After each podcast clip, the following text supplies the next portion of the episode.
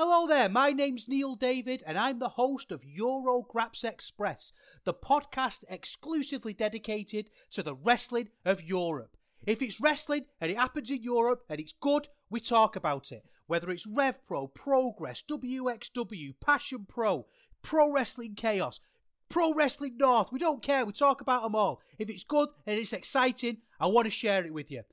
We're on the Voices of Wrestling Podcasting Network. Check us out on the feed. Check us out on Twitter at EuroGrapsEXP. And join us for chat about European wrestling and a little bit of chat about cheese. Hopefully see you there. Este podcast es parte del Voices of Wrestling Podcasting Network. Visita voicesofwrestling.com para escuchar el resto de nuestros podcasts y leer reseñas de shows, columnas y opiniones de lucha libre alrededor del mundo.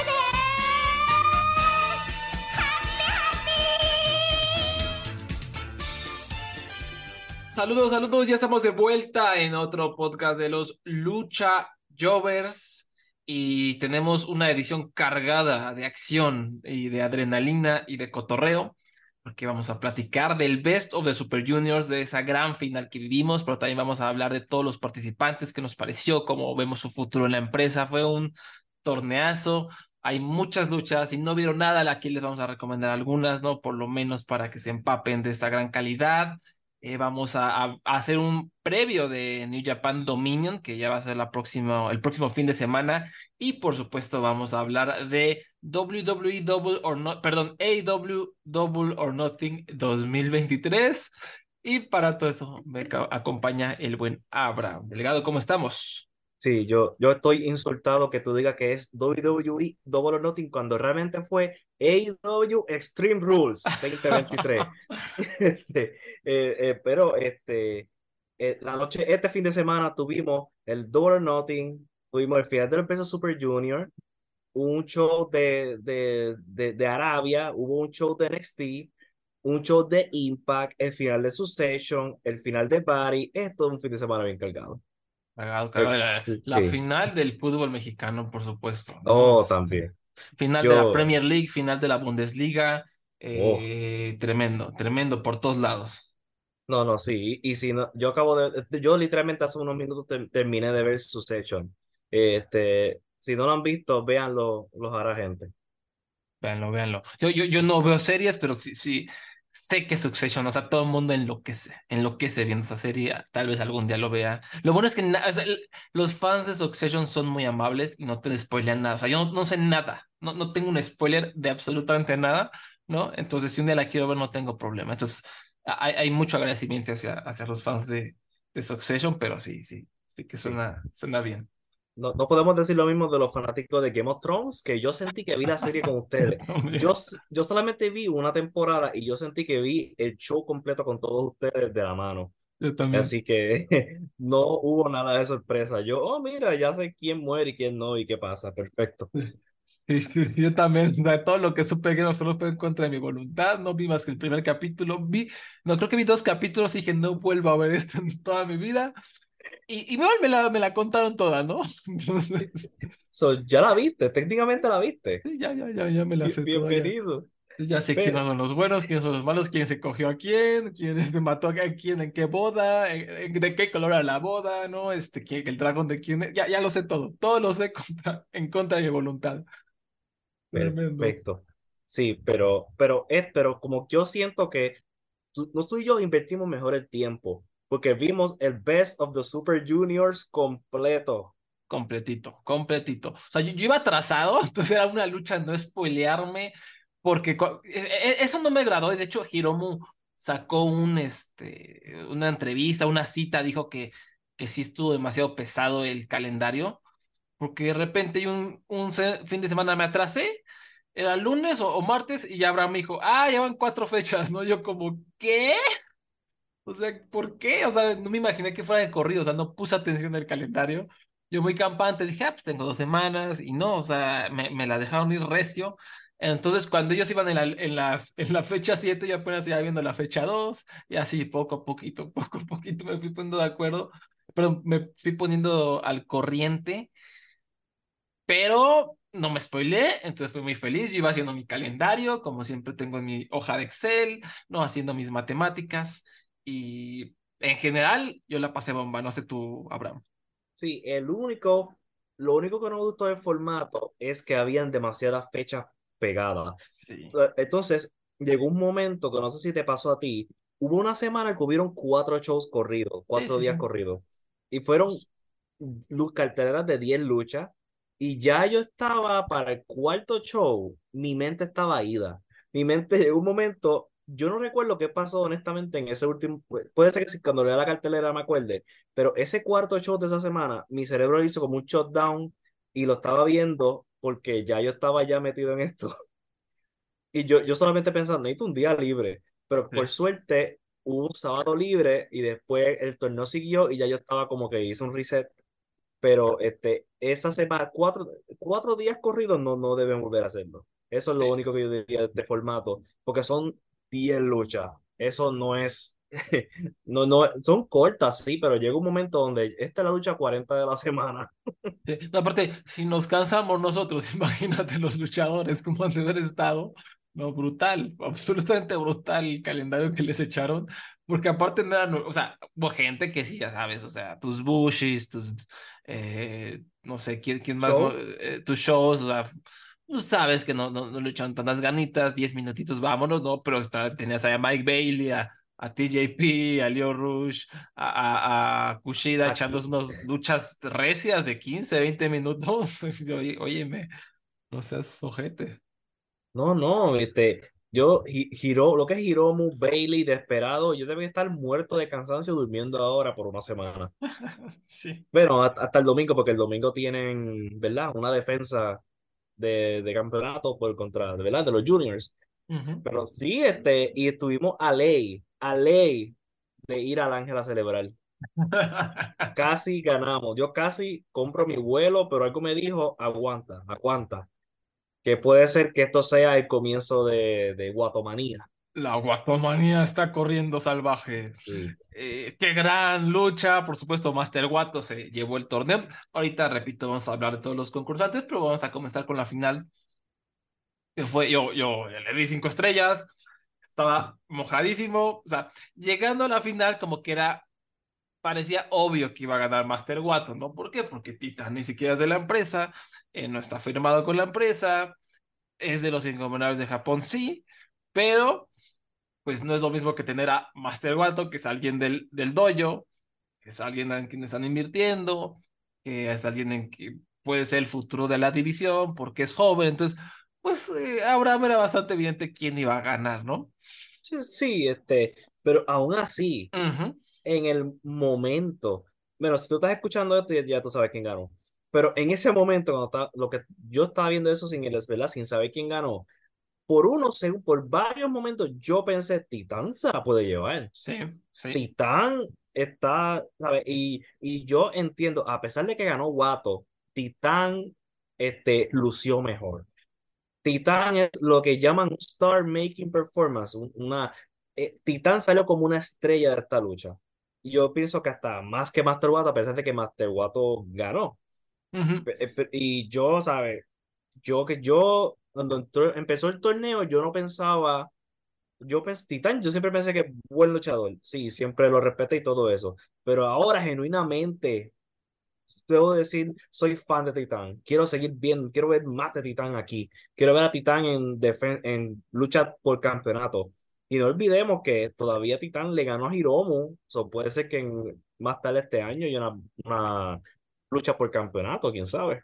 Sí, y fue, fue una seguidilla muy importante e impactante de victorias, porque le ganó a Hiromu, ¿no? Para avanzar en el bloque. Que aparte, esa lucha también fue sorprendente porque yo tenía, yo tengo aquí mis matemáticas, por alguna razón mi cerebro como que descartó a Titán, dije, no, ya valió, o sea, yo no vislumbraba que perdiera Hiromu A, y B, no me había fijado que tenía 10 puntos, según yo tenía 8, o sea, a pesar de que lo tengo aquí anotado, como que ni siquiera chequé, dije, nada, Titán ya valió, ¿no? Sobre todo por un comentario que hizo Chris Charlton la noche anterior, que dijo así como, eh, Titán si gana, van a necesitar unas combinaciones, eh, va a estar difícil. O sea, como que Chris Charlton lo, lo desechó. y en mi mente yo dije, ah, pues ya valió. Entonces, bueno, va a ganar Hiromu. Y cuando hizo rendir a Hiromu fue como, ¿qué? ¿No? Y se quedó ahí como celebrando. Y luego el, el, anunciador empieza a hacer este, este conteo de los puntos, ¿no? Y ya al final dice, Titán avanza a la semifinal y empiezan a celebrar y todo es la locura. ¿no? Marav o sea, yo estaba vuelto loco, ¿no? Porque no, no, no, no pensé, ¿no? Y justo en el previo les dije, ¿no? O sea, ojo con Titán, porque yo me acuerdo que tiene una lucha con Hiromu, un evento estelar con Hiromu, ¿no? Eso significa que hay algo importante, pero no, sabía que iba a ser la última jornada, ¿no? Y que iba a ser así de definitiva, entonces fue una bonita sorpresa. Y sí, yo, yo, yo soy muy fan de Titán, Titán creo que es de los mejores luchadores del consejo. Me lo pongo ahí con Volador Junior. Bueno, creo que es mejor que Volador Junior porque Titán siempre se esfuerza y Volador a veces se esfuerza y la mayoría de las veces no. no pero Titán, yo, yo las últimas veces que he ido también a la arena siempre es Titán, últimamente también Soberano. Dulce Gardenia, digo, no, todavía no está en ese nivel, pero también se está luciendo mucho. Y, yo también, eh, o sea, me encanta, me encanta este hombre creo que hace cosas increíbles y, y, fue muy bonito ver cómo por fin le dan esta corrida y concuerdo con Abraham de que en esta lucha él se lució más que Guato, ¿no? Y, y, también fue la seguidilla, ¿no? De ganarle a Hiromu, luego ganarle al Desperado. Ojo, estamos hablando, ¿no, Abraham, de los dos juniors más importantes de la empresa, le ganó a los dos. Sí, sí. No, y que, y no solo ganó, los este, rindió a Hiromu y rindió al campeón.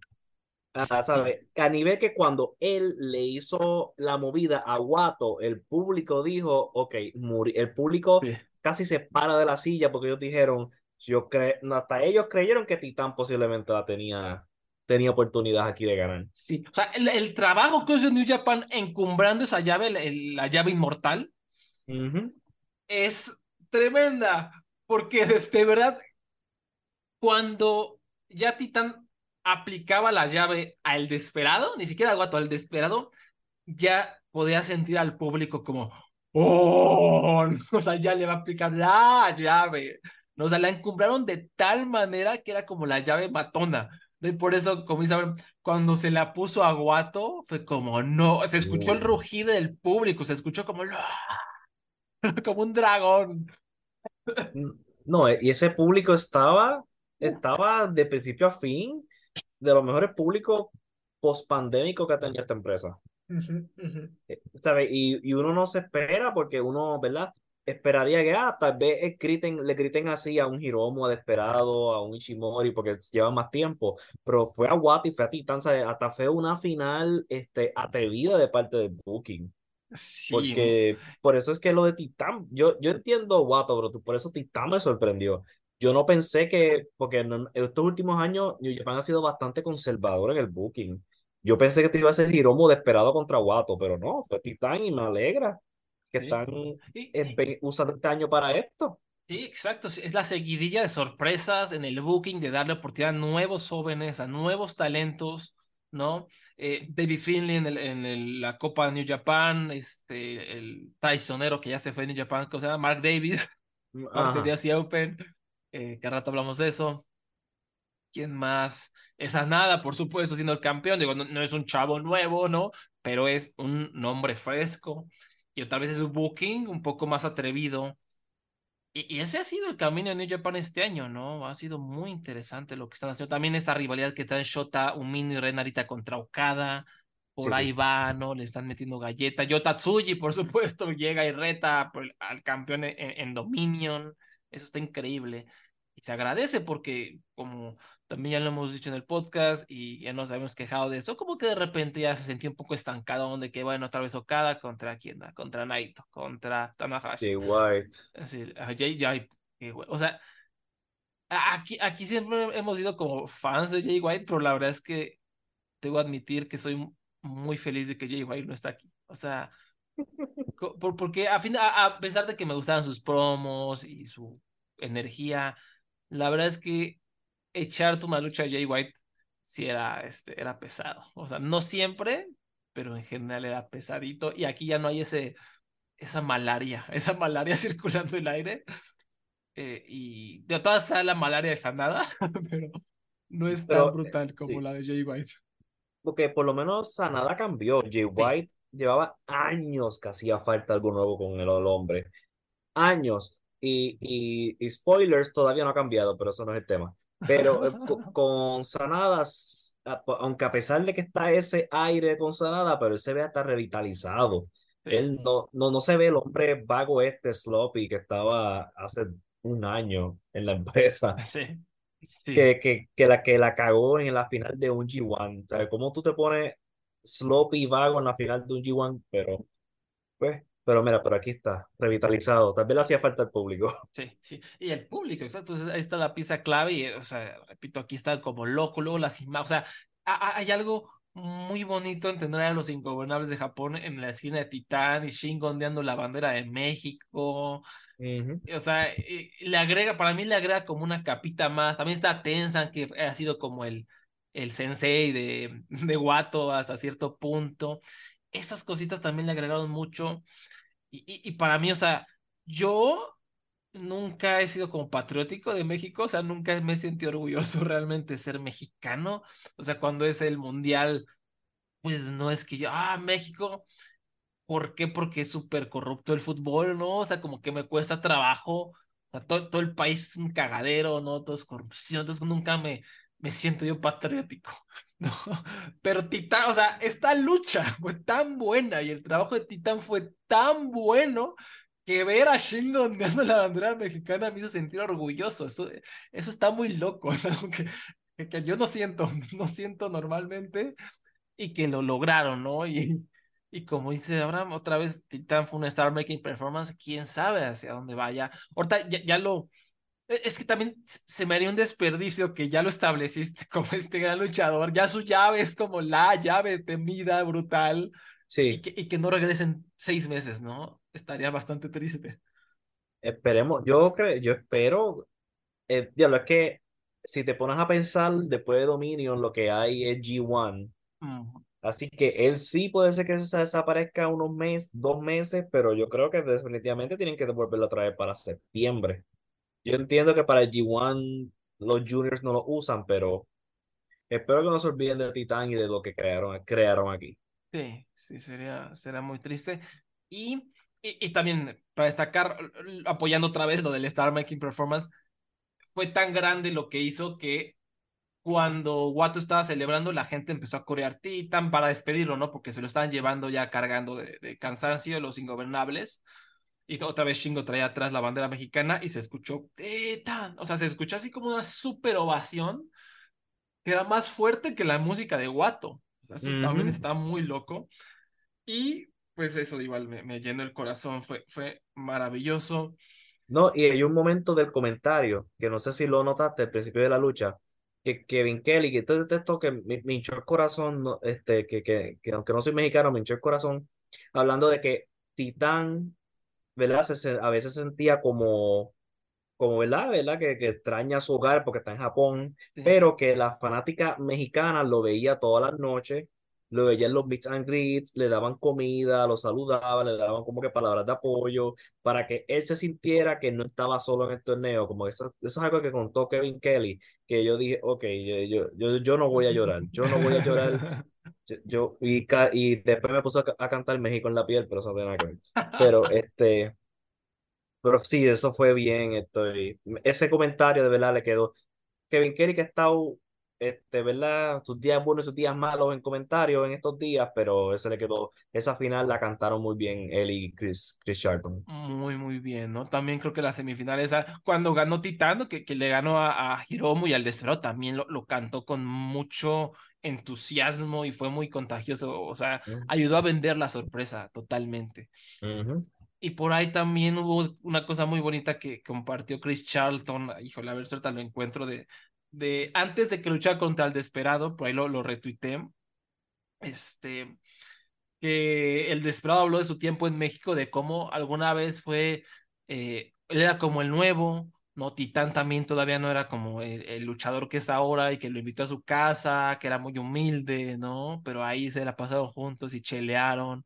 Así que fue una anécdota súper bonita del Desperado, ¿no? Y dice, qué bueno que ya estamos aquí los dos juntos, ¿no? Y nada, no, todo, todo bonito alrededor de esta historia. Este, ahora, soy un amargado y sí tengo que decir que lo único que me arruinó las cosas era, eran los promos de Titán, que eran como el promo de la Arena México genérico, horrible. Gracias a ustedes y a la afición y a Dios. Y, como de, de, de manual, ¿no? Un promo de, de manual espantoso me sacaba, me sacaba horrible de la celebración porque era, no, por favor, no seas tan Consejo Mundial de Lucha Libre. Se escucha muy chaqueto. El entrenamiento saliendo. Sí, sí, pero bueno, bueno, eso nada más fue ahí algo X, no o sea, eh, eh, en el consejo no te enseñan a hacer promos, no, es su culpa tampoco, pero sí me daba mucha risa. Acá era este luchón y se echó el promo más feo que te puedas imaginar. Eh, por, lo, por lo menos no, no retó a, Guato una lucha por la calle, por, el, por la cabellera. Entiendo que esto también es parte de... pasa mucho. Vamos a...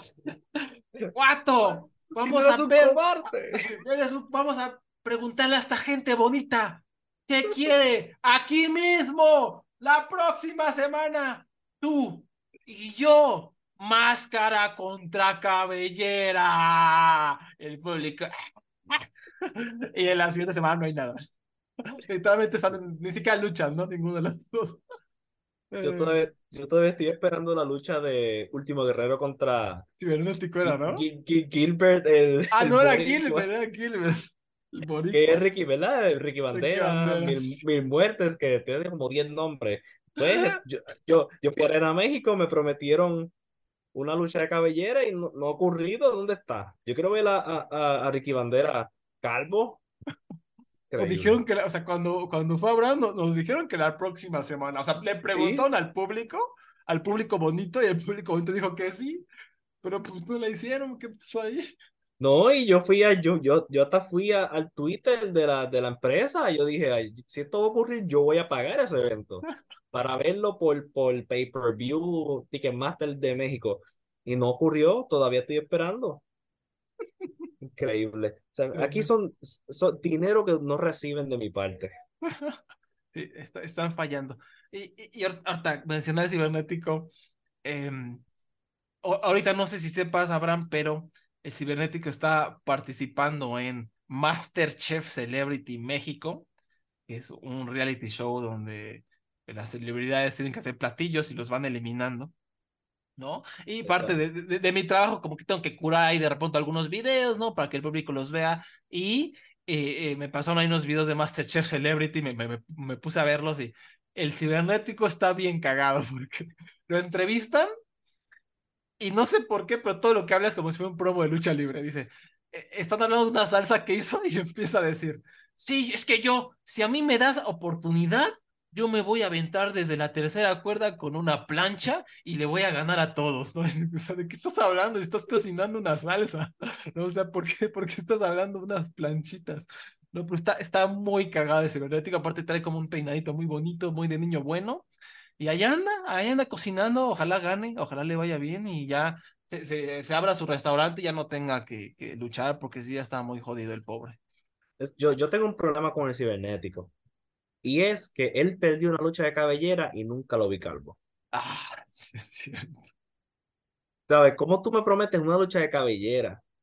Y yo estoy emocionado porque yo digo, ah, le van a picar el pelo enfrente de mí. Yo estaba en vivo en Triple Manía 30 y no le picaron el pelo en vivo. Ni siquiera se lo cortaron, que yo recuerde. Vaya, vaya. Increíble. Al menos que pasó cuando yo estaba en el baño, pero increíble. Todo esto decepciones. Puras decepciones con la, con la lucha mexicana, puras promesas rotas, promesas rotas más que nada.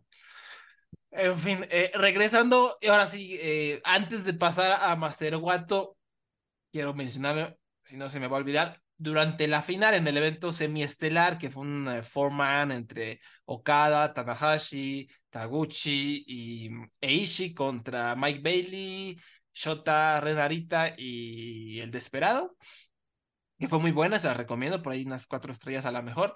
Al acabar la lucha, este Shota reveló quién va a ser eh, el compañero con el que van a retar a, em, en Dominion a Okada, Tanahashi e Ishii, que sí, me estoy adelantando porque ahora vamos a hablar de Dominion, pero eh, quería enlazarlo con eso que decías del G1, Abraham, este, anuncia que hace Claudio Castagnoli, ¿no? El, el, que va a ser equipo con Moxley, Shota Umino. ¿Y tú crees que vamos a ver a Claudio Castagnoli en el G1? O sea, estoy, estoy, estoy emocionado por eso. Yo, yo espero que sea real porque no está fuera de la realidad que participe en el G1, al, porque él es campeón de Ring of Honor, pero él no es como que parte clave importante de Dynamite toda la semana. ¿Sabe? Él es uno de estos luchadores que se puede desaparecer y volver después. Así que yo creo que sí. Un Moxley no creo. Un Danielson no creo, pero Claudio sí. Claudio es el más creíble de ese grupo. Vaya, vaya. Pues ojalá. así que esperemos, esperemos que ocurra. Sí, sí. Es que no sé qué tanto lucha en AEW, pero como campeón de Ring of Honor a lo mejor no tiene tanto que hacer con eso de que hacen grabaciones de 40 horas y sí. Pues ya, entonces a lo mejor eso le ayuda a liberarlo un mes, ya lo graba y ya, ¿no? No, sí, y además de que es darle una mano, una ayuda también a tu compañero de, ¿verdad? Tu compañero de empresa en otro país. Así que esperemos, ¿sabes? Porque, vamos, Forbidden Door es gracias a New Japan, que es el éxito de Forbidden Door. Así que ellos deben, Tony debe darle como una mano, como que gracias por la ayuda con Forbidden Door, toma a Claudio o, a quien quiera, no sé, este, porque yo espero que, que el intercambio no sea solamente con, con personas del midcard de IW, que sabe, con muchos que están entrenando, dale también una o dos estrellas. Ay, pues qué emoción, vamos a cruzar los deditos y ojalá Ojalá que tenga. E, e, el G1 va a ser en agosto, ¿no? En, julio. julio. y agosto. Julio y agosto, muy bien. En la mitad, eh, corre de la mitad de julio hasta la mitad de agosto. Pues para mí sí tiene sentido, ¿no? Que lo presenten en Dominion para, para traérselo, ojalá, ojalá. Y ahora sí, hablando de Master Guato. A ver, a mí le doy tremendo crédito. No esperaba que diera una lucha de cinco estrellas.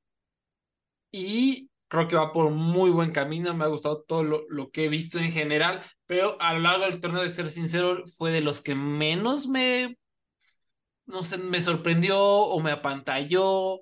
Ver a Master Wato siempre como una lucha de tres estrellas, tres estrellas y media, como que sigue siendo su trabajo un poco descuidado.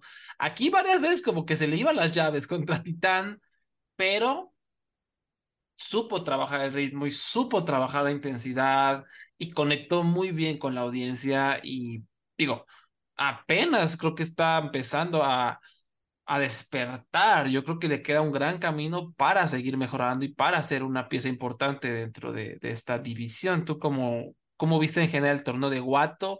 Y, y si crees que sea merecida esta victoria del, del Best of the Super Juniors.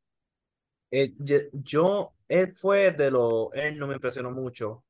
Yo todavía, yo pienso exactamente lo, mismo que pensaba en enero, que él es un buen luchador, que tiene los fundamentos bien, pero les le hace falta algo de personalidad. Todavía en medio sloppy, como tú decías, la, la German Suplex, que es su movida final, se le iba, se le fue algunas veces en el torneo.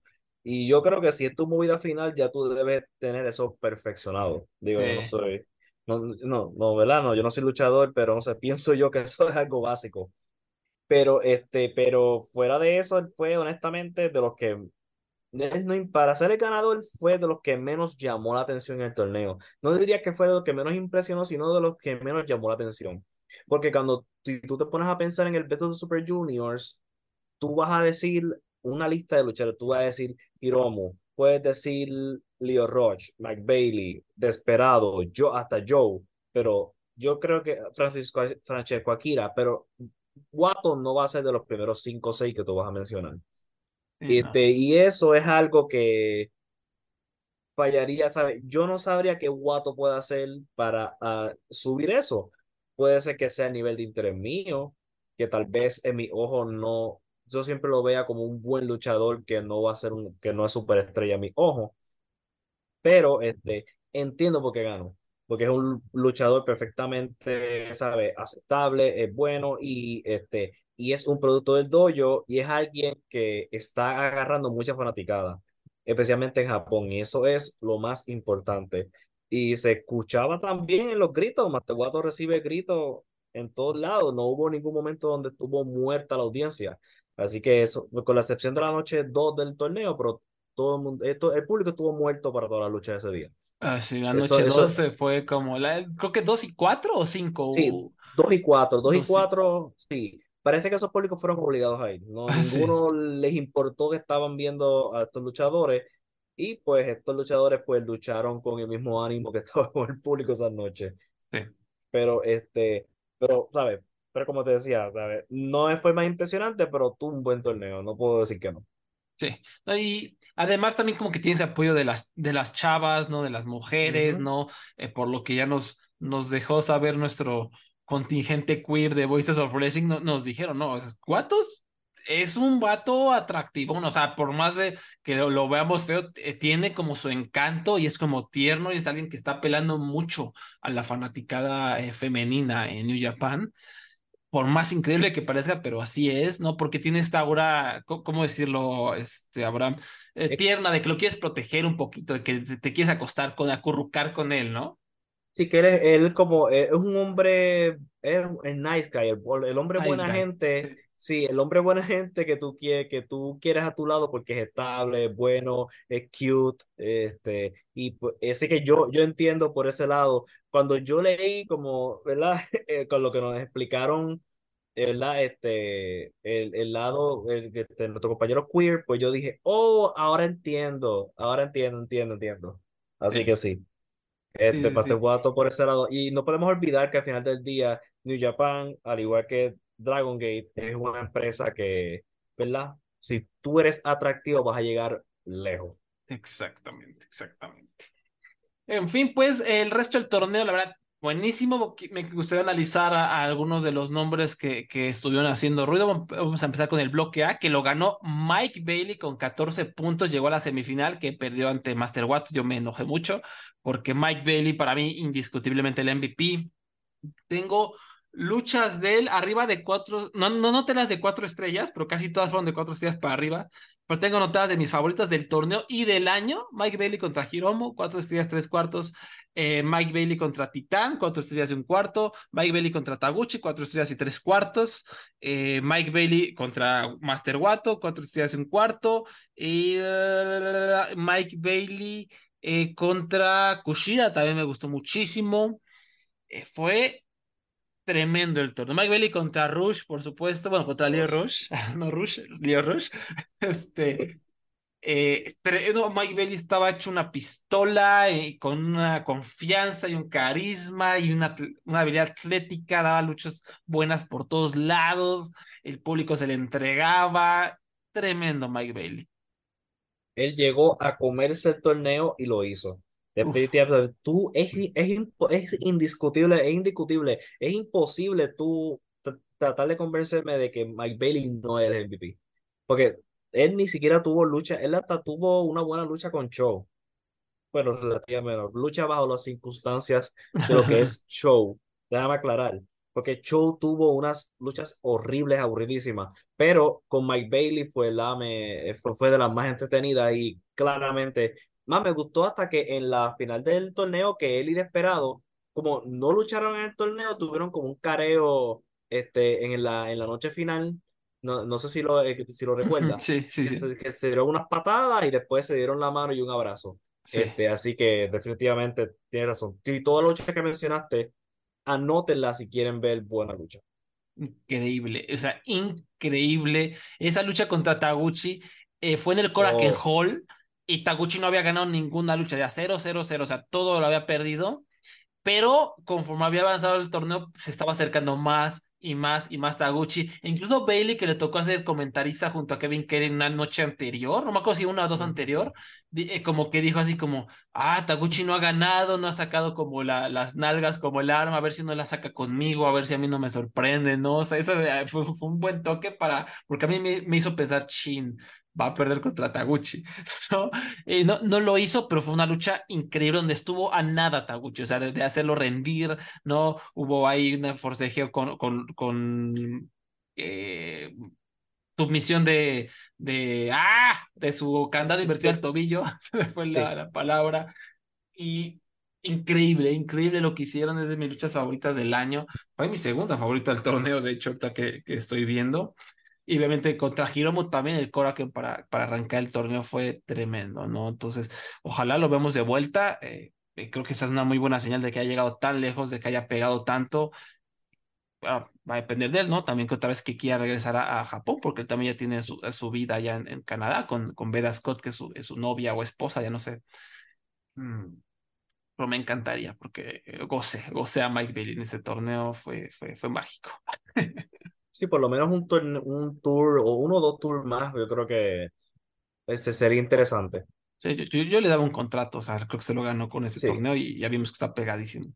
No, después eh, Titán, ya dijimos con 12 puntos y empató en, empató en puntos con Leo Rush y Hiromu pero Titán le ganó a ambos, ¿no? Entonces por eso Titán avanzó a las semifinales. Leo Rush se quedó con 12, también tuvo una muy buena seguidilla de, luchas, casi con todo mundo, muy fáciles de ver, muy digeribles. Es más, para mí, una de mis luchas favoritas como del torneo, por ahí le di cuatro estrellas, fue contra Shaw. Leo Rush contra Shaw en la primera lucha porque fue, fue en todas las marrullerías de Shaw tontas, pero en fast forward pum, pum, hacía algo, Leo Rush se la volteaba, hacía otra cosa, Leo Rush se la volteaba, y toda una velocidad buenísima. E, e, esa lucha me encantó. No, sí, y fue parte de las luchas estas que duraron como 5 o 6 minutos. Porque este, ese torneo está lleno de estas luchas que duraron menos de, menos de 10 minutos. Este, y, no, y, no, y, no, y no fueron, y no lo digo de mala manera, fueron luchas rápidas y hasta el comentario lo explicó diciendo que muchas de estas luchas son cortas porque estos no se conocen estos oponentes. Están en un torneo, es intenso, es de muchos días y pues por eso es que están durando algunas luchas menos. Ve como que me gusta que hasta el comentario trató de explicarle porque normalmente una lucha que puede ser larga no lo fue. que también eh, en los comentarios, bueno, ahorita hablo porque vamos a ver de, de Robbie Eagles que anduvo por ahí.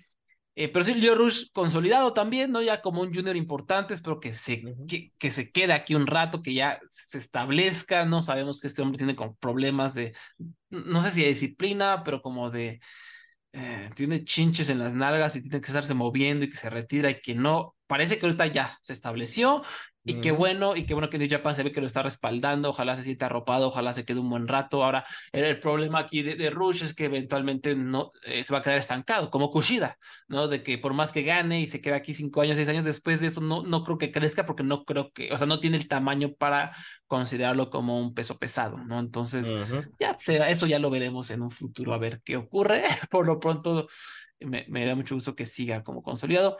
Hiromu Takahashi, ¿cómo viste el torneo de Hiromu Abraham? No, Hiromu fue exactamente lo que yo pensaba que iba a ser. Iba a tener un montón de buenas luchas con la mayoría de los luchadores y pensé que iba a ganar la final, pero no. Y, me, y lo que sí me sorprendió es que perdió tres veces y me gustaría ver cómo si eso se va ¿sabes? Él perdió contra Bailey, contra Leo Rush y contra Titán. Este, Titán. Así que, me gustaría ver si esto va esto quiere decir que hay futuras defensas para ellos tres. ¿Qué quiere decir esto? Este, o si es simplemente una manera de quitarle puntos a él que no va a pasar de este torneo ya.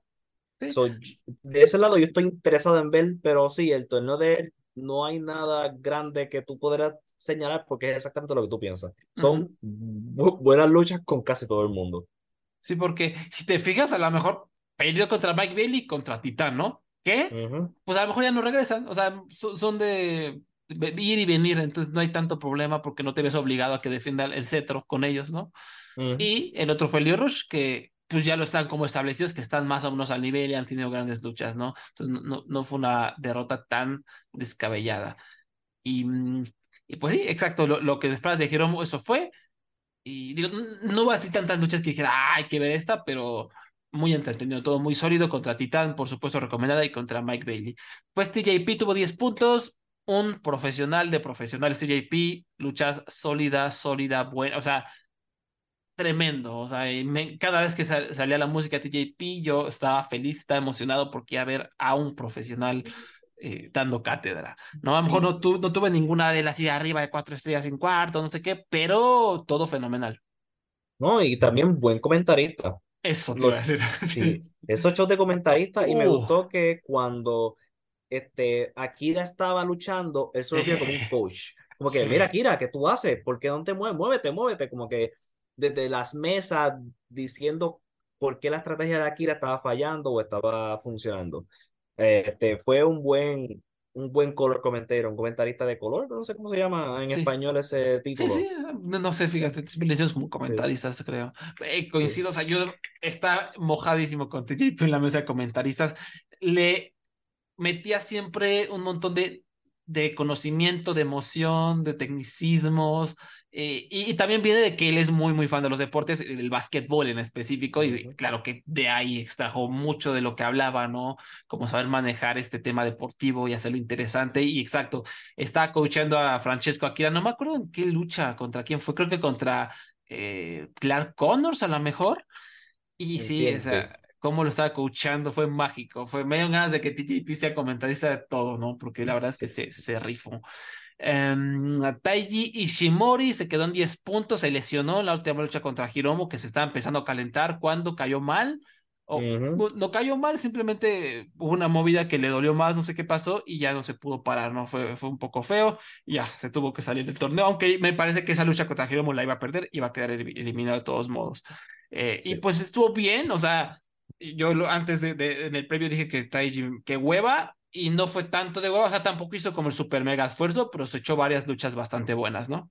No, sí, este, no, no, no se veía tan vago como normalmente se ve. Y eso es, yo, eso es lo que yo espero de Taiji Mori. Si no está vago, pues muy bien. Si, si no, pues, porque hay noches que claramente él no estaba muy feliz. Él quería hacer la lucha de cinco minutos en, en el segundo, ¿verdad? Siendo la segunda o tercera lucha y irse. Pero nada, por lo menos cuando estaba casi en los eventos estelares, pues le echó ganas. Después, Show, tu favorito, ganó ocho puntos, que creo que fue demasiado. Y pues se siente que es como un desperdicio, ¿no? Me acuerdo hace tres torneos, creo, que tuvo una lucha contra Kushida que todo el mundo enloqueció porque fue una lucha de, de ¿cómo decimos? Este, de mamadores de llaveo, de que nada más llavearon, llavearon en el piso 10 minutos y todos los que aman ese tío, los que maman de hechicero, virus, ¿no? Que estaban fascinados, ¿no? Con, no, y fue una gran, gran lucha, ¿no? Y, me acordé de ese show y lo ves aquí haciendo sus tonterías y pues qué hueva, ¿no? Y, y Kevin Kelly enojadísimo, no sé si eso ya es un shoot, de que Kevin Kelly odia esto, porque cada vez que sale yo a luchar es, era como un, una ráfaga de odio incontenible de, ah, qué porquería, qué desperdicio el luchador, ve, ve, ve, ve esto, ve esto, ah, qué tontería, está bien enojado. sí, eh, eso, es, eso siempre está ocurriendo desde que House, of, Torture, existe. Así que Show, por ser parte del equipo, pues se lleva esa ráfaga de Kevin Kelly. Sí. Así que, pero sí, bueno, por lo menos de mi parte voy a decir algo positivo de show, si puedo. Sí, sí, yo sé que te va a sorprender, pero voy a decir algo positivo. A ver, a ver. Por, por lo menos, al contrario de Evil, por lo menos este, sus trucos variaban de lucha en lucha. Sí. Y por lo menos no pasaban de 10 minutos nunca. Eso es lo positivo que voy a decir, porque por lo, y me reí algunas veces, tengo que admitirlo. Sí. Tengo, yo, yo, yo me reí en una que Ivo la agarró, no recuerdo qué luchador afuera para ver si perdía por el conteo y, y lo empujó y entró al ring. Así que pues por lo menos se la doy, porque Ivo siempre todas las trampas en todas las luchas. Show por lo menos variaba las trampas. Sí, estuvo muy chido eso, o sea, de repente que gató a alguien, ¿no? Y no iba a salir y que disfrazaba a alguien más, de repente que se estaba peleando, que se estaba peleando con Evil más bien, ¿no? Jugaba con eso, ese aspecto psicológico, Hubo una, la lucha contra Duki, que si no me recuerdo ya fue el final de bloque, fue muy buena porque el público estaba metidísimo con Duki, ¿no? De que, que, mm. gane Duki, que gane Duki.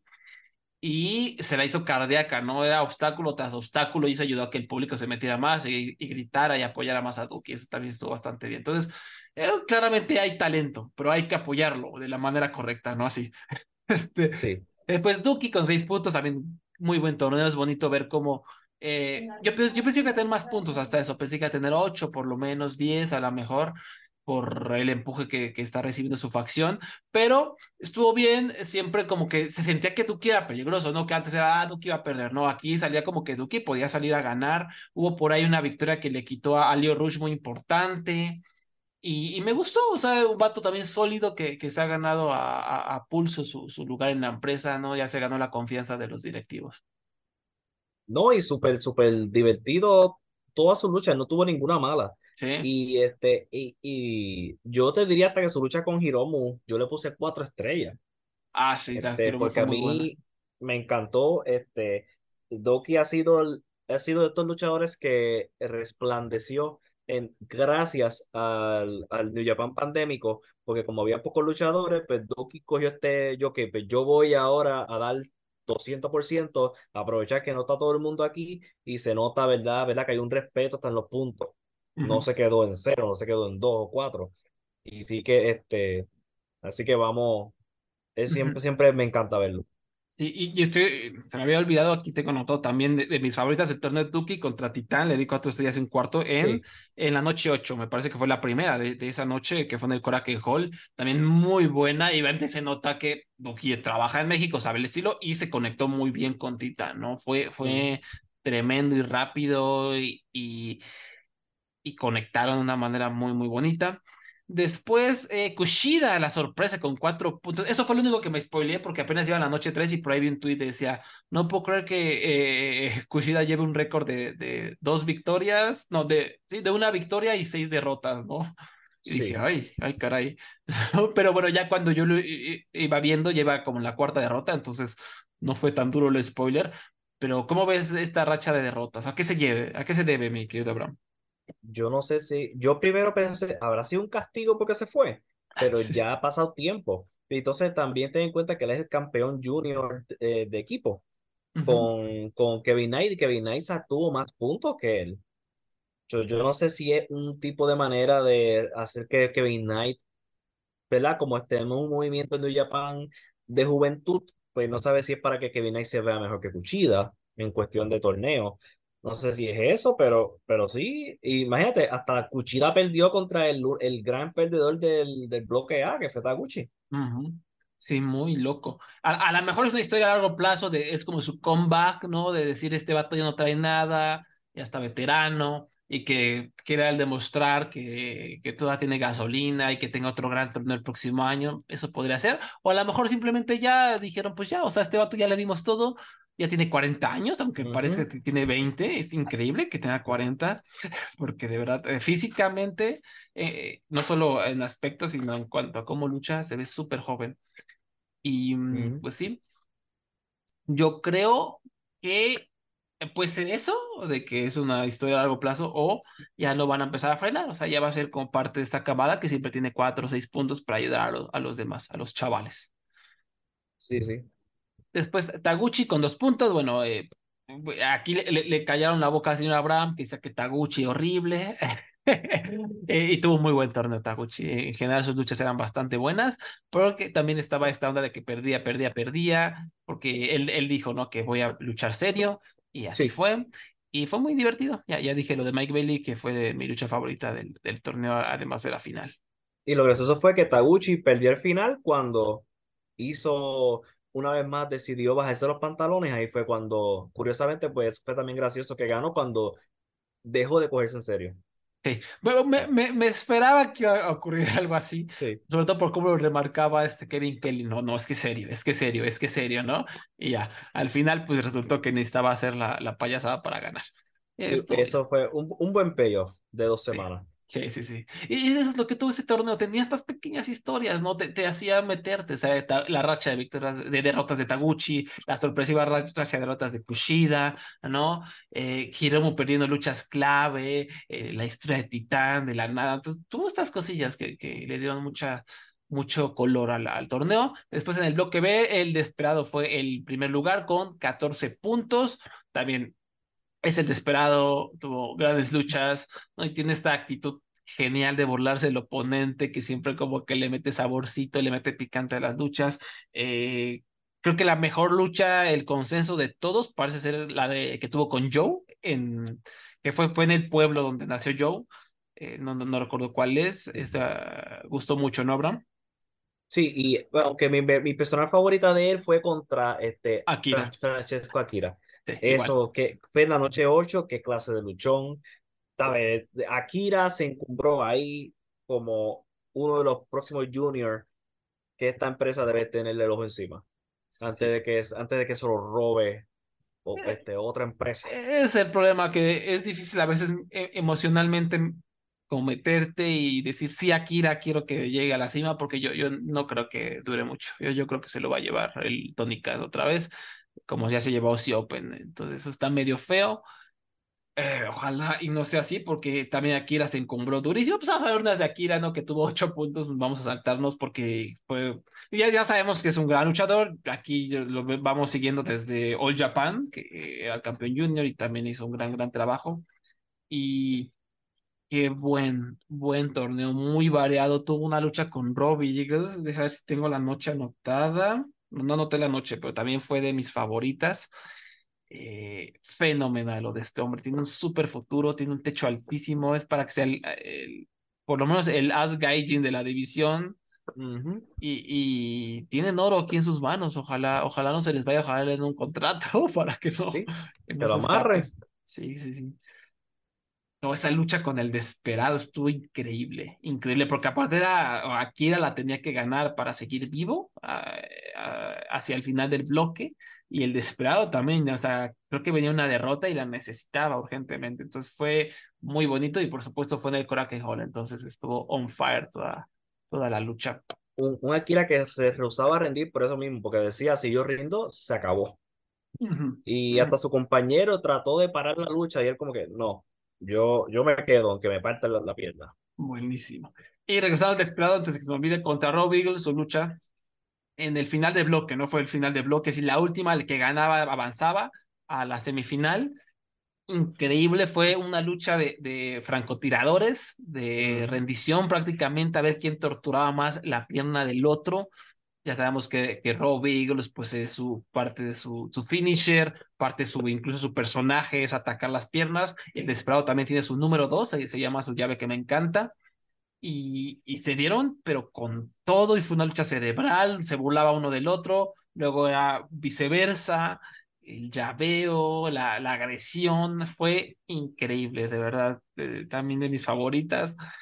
Y pues sí, el desesperado fue sorpresa de que no llegara a la final. Yo, yo sí pensé que cuando eh, quedó fuera Hiromu, dije, pues va a ser el desesperado Master Wato, ¿no? Y dije, uh -huh. supongo que el desesperado va a tener ahí la ventaja, y no, eh, Titán le ganó, lo que también fue una muy buena lucha. Uh -huh. Después, sí, sí. Eh, Master Wato ya con 14, Joe tuvo 12. ¿Cómo viste el torneo de Joe? Sí, fue, de, me, fue decente, tuvo buenas luchas y me gustó la actitud que está desarrollando una actitud. Yo pensé que hasta él se iba a unir, posiblemente me asusté, a House of Torture, a House of Torture, la casa de la tortura, porque él estaba haciendo con mucha trampita, estaba como que corriendo mucho de los oponentes, pero yo pensé, para mí, que tal vez él cambie de bando o posiblemente sea este Ruby ya, pero no, nos quedamos en la misma, pero tuvo buenas luchas y me gustó que por lo menos está mostrando más de su personalidad que antes. Sí, ándale, eso es lo que le ha faltado, ¿no? Como que le Mm. falta ese color, esa personalidad, no, no lo ha alcanzado a desarrollar tanto en México y, y en, y en Ring of Honor, pero ahí va, ahí va aquí paso a pasito. No, no sé si le alcance para ser esta gran estrella en la división, pero está mostrando cosillas. Rob Eagles, ya saben, es uno de mis luchadores favoritos, eh, yo mojado, viendo todo su torneo, 10 puntos, lucha contra el Desperado, ya dije, contra Akira, fenomenales, y además, en comen como comentarista, Rob Eagles tuvo dos noches, Sí, genial, genial. también genial. Encumbraba a todo mundo, desarrollaba sus personajes, in, incluso como que te emocionaba por su lucha al día siguiente, eh, ayudaba como a vender todo el torneo, el formato, tiene una sapiencia muy, muy bonita, ¿no? De, de, de, lo que es la lucha y, se transmitía y ayudaba a hacer cada lucha más emocionante y que conocieras más a los luchadores, que conocieras por qué están haciendo ciertas cosas, muy fluido, muy carismático, me encantó Robbie, o sea, este hombre lo hace todo bien, lo, amo y, y te voy a admitir, o sea, me dolió mucho cuando perdió contra el Desperado, yo estaba así, vamos Robbie, vamos Robbie, o sea, yo quería que Robbie llegara a ganar a ese torneo y, y pues no fue, pero fue uno también de los MVPs para mí. Sí, definitivamente. Es que ese hombre, yo creo que le está firmado ya con New Japan, pero es, es, un talento increíble. Y yo siempre estoy bien feliz que está en mi televisor o mi computadora. Sí, sí, yo también. Está Rob Eagles, va a tener toda mi atención. Sí. Después eh, ya hablamos de Francesco Akira, que tuvo ocho puntos, el gran torneo. Clark Connors tuvo ocho y también Dan Maloney. Creo que aquí podemos hablarlos un poquito juntos porque son estilos muy parecidos, ¿no? Yo debo admitir que no me encantó el torneo de ninguno de los dos, ambos como, sobre todo Clark Connors, eh, una ofensiva uh, cavernícola, así lo diría, una ofensiva cavernícola, nada más te pego y gruño, y yeah, agresivo y digo groserías, como que no me, no me pareció nada entretenido realmente lo que hacía. Dan Maloney es similar en el sentido de que no era espectacular, pero es que también él es un, él es básicamente un heavyweight, no hablamos, él es un vato peso sí. pesado que daba el peso justo para entrar a los juniors y, pero eh, para mí sí mostrar un poquito más de personalidad, ¿no? Ahora, no. cuando lucharon Clark Connors contra Dan Moloney, que yo no daba un peso por esa lucha, me callaron el hocico. Sí, super, estuvo súper buena. ¡Wow! ¡Wow! Y aparte creo que TJP está en los comentarios, ¿no? Sí, sí. y la vendió no, también.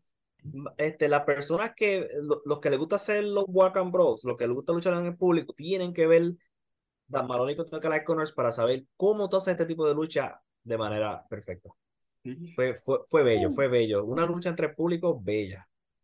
Y también Kevin Kelly también la vendió muy bien porque sí. al día anterior dijo, uh, Dan Maloney contra Clark Connors mañana, esto va a estar interesante, ¿no? Y hablaban de cómo habían sido agresivos, porque básicamente era como el mismo personaje que llegaban, se enojaban, gritaban, eh, aplastaban al oponente, ¿no?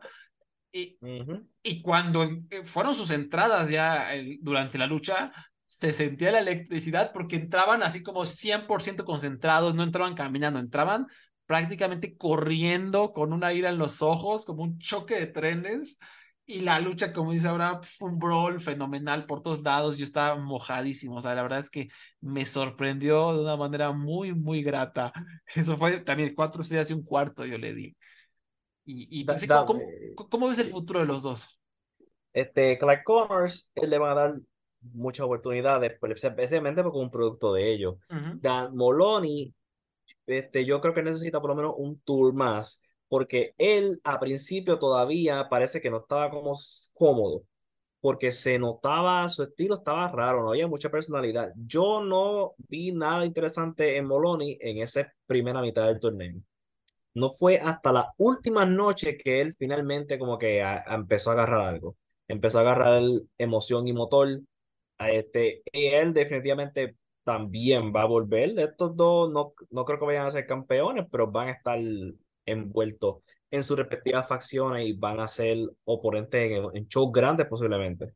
Sí, sí, Dan Moloney si conecta, si sigue creciendo, creo que tiene un techo, no sé si súper alto, pero tiene un techo alto, porque lo que yo le vi en el repro era muy bueno, tiene mucha personalidad. Ahora, que eso se traslada a New Japan, vamos a ver, ya, ya mostró ese chispazo en esa última lucha, ¿no? Y creo que, que a los dos eh, les pasa esto que le pasa a muchos luchadores en el Best of Super Juniors y le pasa a nuestro siguiente analista que es Kevin Knight con seis puntos, que hay, tienen talento pero se sienten como verdes, se siente que les falta algo, como que... Uh -huh. Pero también se siente que están aprendiendo, que se siente que la experiencia a lo largo del Best of Super Juniors los está impulsando. Eso pasaba mucho, por ejemplo, ACH, alguien que me acuerdo que lo veías, eran buenas luchas, pero como que no, como que no. Y luego lo trajeron un, otro año y boom, o sea, fue de los MVPs de ese torneo.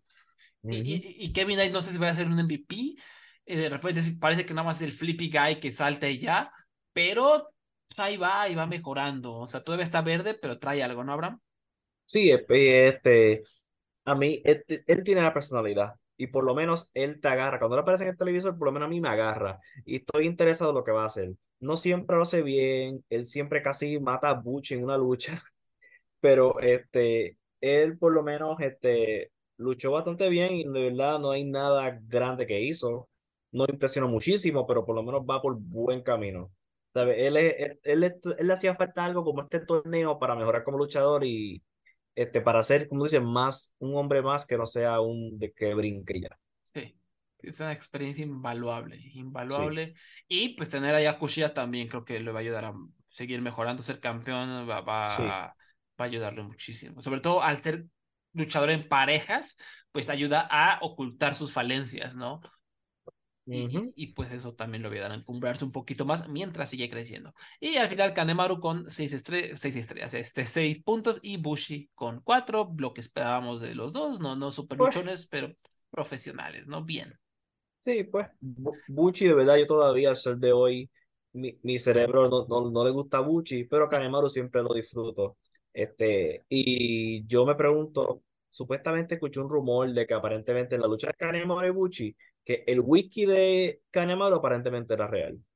No sé cuán real es eso, porque Buchi lo tomó y puso cara de que, oh, ok, ¿qué es esto? Oh. Cuando, se lo escupió. No sé cuán real. Tal vez estoy hablando, estoy hablando tontería. Pues sí, sí, sí, estuvo rara. Tuvo una vibra rara esa lucha. Sí, sí, sí. Sí, eso no me sorprendería. Tuvo una vibra, una vibra rara esa lucha y pues, este, pero nada, es que son dos profesionales haciendo su trabajo de hacer ver mejor al otro eh, porque no, no hicieron más nada, en el, más nada en el torneo.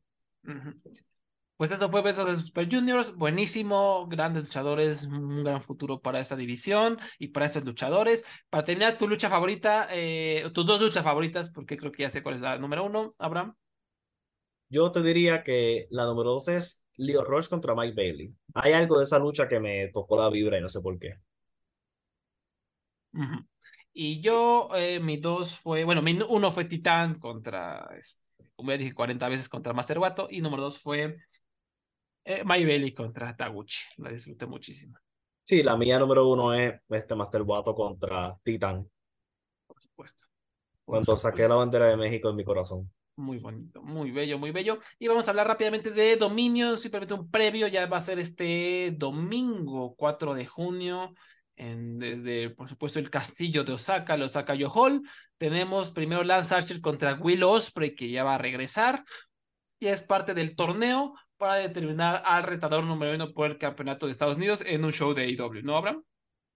Sí, en el Forbidden, el Forbidden Door. El que lucha va a luchar contra Ken Omega en Forbidden Door. Así que. Apesta que va a ser Will Osprey, ¿no? Sí, eh, Will Osprey, definitivamente. Este, aunque si Dan Sancho gana va a ser bien sorprendente, pero no, por favor, va a ser Will Ospreay. Pues, puede ser que hasta Will Ospreay y Kenny Omega sea el evento estelar de Forbidden Door. La siguiente saben que no soy fan de Osprey. Just Five Guys, Taichi Duki, Kanemaru y Taka contra los ingobernables de Japón, Naito, Shingo, Bushi y Titán. Ok, qué bueno que ahí va a estar Titán. Y pues, este, mm, va a ser una buena lucha y ya, ¿no? Tampoco hay que hablar mucho de ella. Zack Saber Jr. contra Jeff por el campeonato de la televisión de New Japan, que ya, lo hablamos en del último, la última reseña que de Don Taku, ¿no? Fue que lucharon. Eh, en aquella lucha Jeff Cobb se tardó mucho, ¿no, ahora? Sí, se acabó en el minuto número 15 porque Jeff Cobb se confió demasiado en este tiempo. Y pues, este, este seguro va a ser otro, otro buen luchón de estos dos, porque tú no puedes desconfiar de estos dos. Exacto, y ahora tiene que ser con la urgencia, ¿no? O sea, Jeff Cobb no le alcanzó el tiempo. Eh, Exacto. entonces tiene que traer la urgencia y todo indica que va a coronarse como campeón, ¿no? parece que para allá va la historia, ¿no? Si no, no habrá una revancha. Estaría un poco raro. No, y antes de esa, es este, Kuchida y Kevin Knight contra TJP y Francesco Akira. Uh, esa este, va a ser una gran lucha otra vez y me imagino que nuestros compas de Cuchillo y Kevin Knight van a seguir siendo campeones. ¿Qué más podemos esperar de esta lucha? La, mira qué grande fue la otra, me una la revancha como va a ser. Sí, sí, sí, sí, la otra fue en, el Road to ni siquiera en Don Taku, fue en Road to Don Taku, y este es en Dominion, pues se tienen que tirar la casa por la ventana. Sí, sí. Después, después, ah, bueno, después sería la de Zack Sabre contra, contra Jeff Cobb. Después, esta lucha infame los, los campeonatos. los campeonatos en pareja, ¿no? un, como diría el señor Divol, Gabe Sapolsky, un evento estelar en cualquier arena, en Bishamon contra House of Torture, contra United Empire por los campeonatos en pareja vacantes de la IWGP. ¿Por qué vacantes, señor Abraham? Porque nuestros amigos Aussie Open fueron firmados por AEW, pero no solo eso, no, pero primero fue que Stan Mark Davis está lesionado y eh, Tony Khan pues lo firmó para AEW al equipo. Y también, este, en parte también le está, y también le está pagando la operación a Mark Davis, que eso también pues ayuda cuando en una negociación. Y lo que me sorprende es que Ozzy Open lleva todos estos años sin contrato, está luchando en New Japan, siendo hasta encumbrado en el New Japan Cup, y aún así como que no le dieron contrato. Para mí no me sorprendería si hay como un tipo de directiva de que no están firmando talentos nuevos y solamente están dando contratos en New Japan, contratos este temporeros. Sí, Porque la, mayoría de los luchadores no tienen contrato. Sí, y tal vez Ozzy Open, este, está, quieren irse a la segura, posiblemente. Mira, esto es un contrato seguro, un contrato que me, como quiera me va a dar la oportunidad de ir a New Japan porque, ¿verdad? Vamos a tomarlo. Más está lesionado mi, mi, compañero. Sí, eso me da mucha tristeza y esa lucha pues no se me antoja nada porque es House of Torture, porque Great Khan y Genare, Dios me los bendiga, pero como que no, no, soy tan emocionado de verlos haciendo pareja y menos en un three-way y es así como que desentona un poquito. Pero bueno, o sea, yo estoy muy triste de que se vaya a Aussie Open, ni modo. Sí. Eh, ni más a IW, o sea, que yo nunca los voy a volver a ver, o por lo menos un rato y ni modo. Eh, David Finley contra el Fantasma, lucha individual por el campeonato Never. Obviamente esto trae toda una historia muy, muy bien desarrollada, donde el Fantasma fue traicionado por David Finley, que ahora es todo un rufián, ¿no? Y lo que hemos dicho 40 veces en este podcast, el Fantasma iba a tener su giro a Babyface y aquí va a ser su gran inicio. Y va a ser muy importante que conecte en esta lucha, ¿no, Abraham? No, y va a conectar porque ya el público lo quiere, ya el público lo adora y este va a ser ya oficialmente ya es 100% babyface. No hay, no hay, no hay duda de lo que está ocurriendo aquí y Finley es el, oponente perfecto para esto. Y honestamente yo no sé cuál de los dos va a ganar. Porque estamos hablando que es uno que es campeón ya con un personaje nuevo establecido contra uno que ya cambió de bando completamente. Así que estoy esta es de las que tengo más intriga que va a pasar. Después tenemos la lucha de bueno, primero se va a anunciar, se me estaba olvidando, el lineup del G1 Climax 33. Entonces, qué emoción. Ya vamos a saber si va a estar Claudio Castañoli o no. Este, pero ya lo platicaremos, espero, la, la próxima semana, después de Dominion. Harta emoción por el campeonato de tríos. Después tendremos a Okada, Ishii y Tanahashi defendiendo ante John Moxley, Claudio Castagnoli y Shota Umino. Eh, ¿Crees que haya sorpresa o crees que retenga Okada y compañía? No, para mí que. Fíjate, ahora que tú lo dices, pueden ganar y tener una revancha en uno de los shows de la de IW con, con New Japan. Es cierto. Pero sí, yo, yo creo que simplemente este, Okada y, y, compañía van a ganar. Y de aquí se van a sacar posiblemente Okada contra Moxley para este show de Forbidden Door. Es una teoría que yo tengo. Yo no creo que usen la oportunidad para Chota contra Okada, porque eso va a ser algo para New Japan sea New Japan USA o New Japan es Japón, pero yo creo que es de aquí va a salir una o dos luchas de Forbidden Door. Hasta no me sorprendería si vemos Ichi contra Claudio en Forbidden Door tampoco.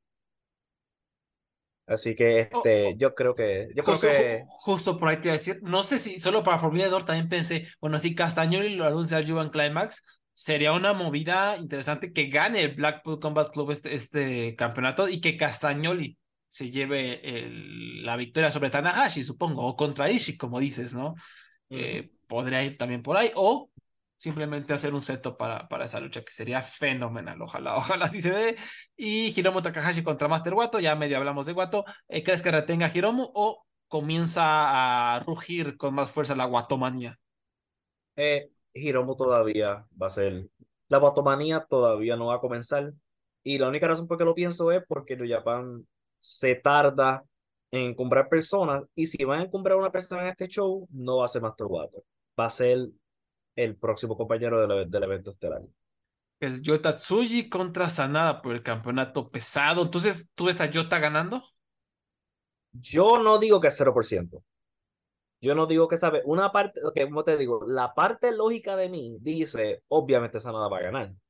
¿Sabes? Sanada se encumbró en abril, este, Suji volvió, todavía no sabemos si puede dar eh, la liga en un evento estelar de New Japan con toda la presión encima. Esto va a ser un super examen final para él, para ver, este, pero como quiera, hay una parte de mí que dice, pero puede ser que Gedo está bien exótico en el booking últimamente, así que tampoco me sorprendería si gana Yota Suji. Este, o por, aunque sea algo corto. Yo, pero no sé. Sí, está, está muy exótico. Esa palabra es perfecta. O sea, es un booking exótico y no podemos descartar cualquier sorpresa. Y, y eso es bueno, porque por lo menos ya no, esto hubiera sido el año pasado, o cada contra Suji, nosotros estuviéramos sentados esperando a la secuencia final, porque sabemos que jamás en la vida Suji va a ganar. Pero como es sanada, más tenemos un booking que salió ya de, de conservadurismo, está más liberal, este, no sé por qué uso tanta palabra política hoy, pero este, pero Suji, este, como este, hay posibilidades de que el hombre gane. Especialmente porque, de nuevo, estamos con un movimiento de juventud. Y sí que más que yo le veo más oportunidades a, a Jota que a Wato. Así que claramente vean como este domingo Wato gana y Suji pierde. Pues ser, por, por, porque mis descripciones van a ser Sí, sí. Eh, también, también lo de Hiromu que se nos pasa es que eh, creo que tiene la oportunidad de establecer récord de defensas, ¿no? Ah, no lo había pensado. También este anda por ahí esa posibilidad de, de, de, que tenga algún récord como campeón junior y pues tiene todavía más, eh, no sé, sentido que retenga, ¿no? Sobre, sobre Master Wato, que para mí que gane el campeonato Master Wato sería demasiado premio. Siento que no lo merecería. No, sí, sí, este, y Master Wato va a ganar este campeonato, ese campeonato, de eso no, de eso no hay duda. Yo creo que eventualmente un día Hiromu se va a ir o, va a luchar menos o se va a lesionar y Matebuato va a ser el que lo va a reemplazar. Pero, eh, pero no va a ser este domingo. Sí. Sí, sí lo veo. Yo, yo lo único que quiero, bueno, de la, pasando otra vez a la estilar, lo único que espero es que Yota Suji sea un luchador emocionante, que no sea un picapiedra. Yo como que lo recuerdo mucho como John Lyon, como picapiedra. O sea, sé que es un moveset básico el que tienen que usar, pero a mí sí me daba como esta sensación de ser un luchador picapiedra, lentón, aburridón. Ojalá no, ojalá salga y de un luchón y lleno de energía y que esa personalidad que ha mostrado en México y que mostró en su debut, que se traslade eh, en técnica y que veamos algo increíble. Ahora, como ya hemos dicho, Sanada pues, no es el mejor eh, bailarín ¿no? para dar una danza de cinco estrellas. Entonces, quién sabe. O sea, también creo que no se vale juzgar a Yota si esta lucha no sale perfecta, porque Sanada no es exactamente este, Fujinami, ¿no? No, no, no. No, no, no es, no es Naito, no es Okada, no está, está complicado. Sí. Pero nada, yo, yo confío, ¿sabes? Ya New Japan es de estas empresas que yo confío y me, y me dejo llevar, ¿verdad? Por su movimiento. Así que yo estoy emocionado por esta cartelera completa, porque vamos, porque es hasta una cartelera tan importante que solamente tiene hasta una lucha de equipo este, Está eh, random. Sí, sí, sí. Todas son por campeonatos o por algo importante.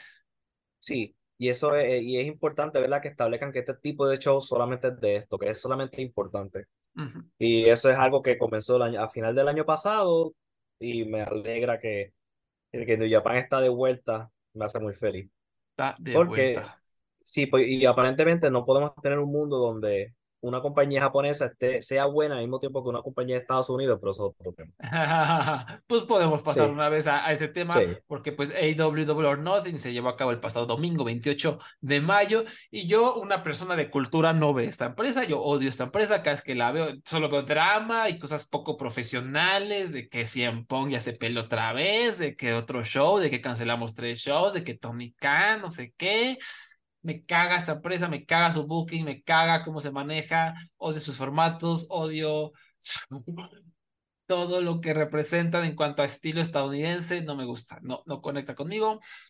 Eh, entonces fue muy chistoso ver cómo todo el mundo estaba odiando esto. Fue como lo peor que estaba ocurriendo y no sé qué, y me voy a dormir. Y Jim Ross está insoportable, como siempre ha estado, pero siguen contratando. Entonces, Abraham, yo, yo no vi nada. Este, platícanos qué pasó con Double or No sé, ¿quieres hablar en general o quieres ir lucha por lucha? Este, no, yo, yo voy a hacer un comentario general rápido y después este, lucha por lucha, pero rápido. porque, porque la empresa, yo, yo considero que el periodo de noviembre 2022 hasta febrero 2023 como uno de los mejores de esta empresa, donde Dynamite toda la semana era este gran show. Y el evento, el pay-per-view de, de marzo, Revolution, es uno de los mejores pay-per-view que yo he visto. So, ellos fueron de unas altas a la, peor, a la baja más baja que han tenido. Porque parece que Tony Khan se cogió en serio esto de que la crítica esta de que no, ton, no cuentan historias en AEW. Y decidió hacer todo como hace WWE. ¿Sabes? Y la, la historia, el evento estelar era de los pilares. En la historia ya MJF, Sammy Guevara, de Darby Allen y, y John Goldboy, Jack Perry. Y son tres hombres quejándose, usando quejas hasta del internet backstage sobre por qué MJF no debe ser campeón. Y ya empezamos mal. Y tenemos hasta luchas de equipo, de, de compañeros de equipo que no se llevan bien. Porque es, es un booking que es de WWE. Y eso está pasando por todo el porque siempre AEW ha tenido un elemento de WWE. Pero ¿qué es lo que lo separaba de la empresa más grande? Que era todas las semanas, por lo menos mínimo, habían grandes luchones en Dynamite, aunque sean sea aleatorios, o sea con historia, lo que sea, y era y uno de los mejores promos. Pues dejaron de tener los mejores promos y las mejores luchas, quién sabe por qué. Y han tenido un booking bien extraño de marzo hasta mayo. Esto ha sido el peor periodo de la empresa. Fácil. Y este, este, y este pay-per-view es fácilmente el peor que la empresa ha tenido. Y ahora, y también, está, y, y también, déjame aclarar algo, este pay-per-view de anoche es un buen pay-per-view de WWE. Pero, pero de AEW no, aquí no, uno espera más. Más hasta hay unas cosas que serían hasta bochornosas en WWE de lo que ocurrió anoche. Porque el evento de anoche, este, sabes, tú me estás solamente la última hora y media fue buena. Es un show de cuatro horas. Y un montón, y todas las luchas, por eso es que yo dije, dije el chiste de que era AEW Extreme Rules, todas las luchas tenían estipulaciones, con la excepción de dos. Todas. Todas las luchas de hombres tenían una estipulación o un referee diferente, o un, un enforcer, o era de sangre, o era una lucha de escalera.